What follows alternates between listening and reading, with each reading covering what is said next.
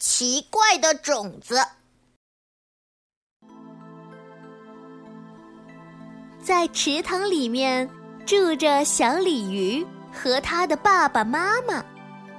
小鲤鱼才一岁，对自然界的一切事物都很好奇，没事就缠着爸爸妈妈问个不停。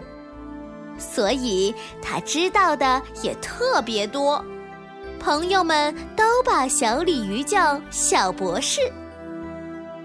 这天，小鲤鱼发现了一个小球飘在池塘的水面，晶亮亮的。他好奇地看着这个小球，把爸爸叫过来：“爸爸，你来看，这是什么？”爸爸游过来，他看看那小球，笑着解释说：“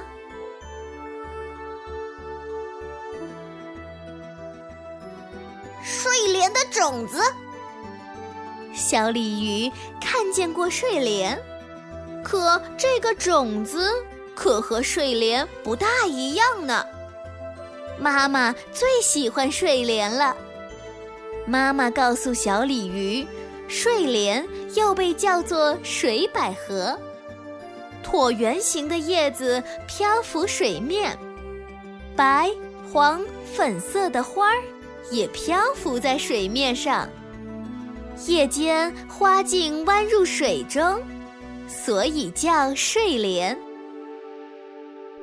植物的种子不都是种在地下的吗？睡莲的种子。怎么在水里呢？小鲤鱼困惑极了。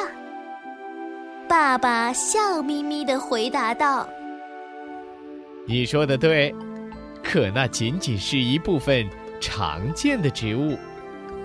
不是所有的植物种子都在泥土下，有的会浮在水面上，比如睡莲的种子。”它所以看起来像一个球，是因为外面穿了一件救生衣。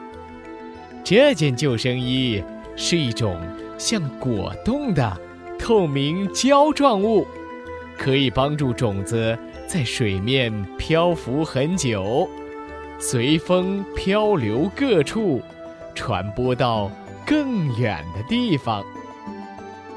等救生衣里的空气都跑光了以后，它又会沉到水底的泥土里。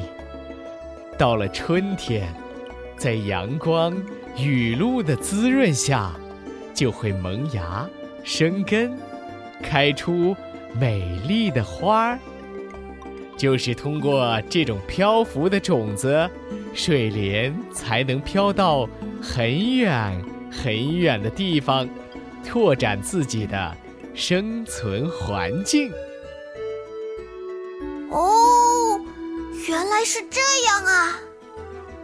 小鲤鱼情不自禁地感叹道，心想：大自然真神奇，我一定要好好学习，发现更多大自然的奥秘。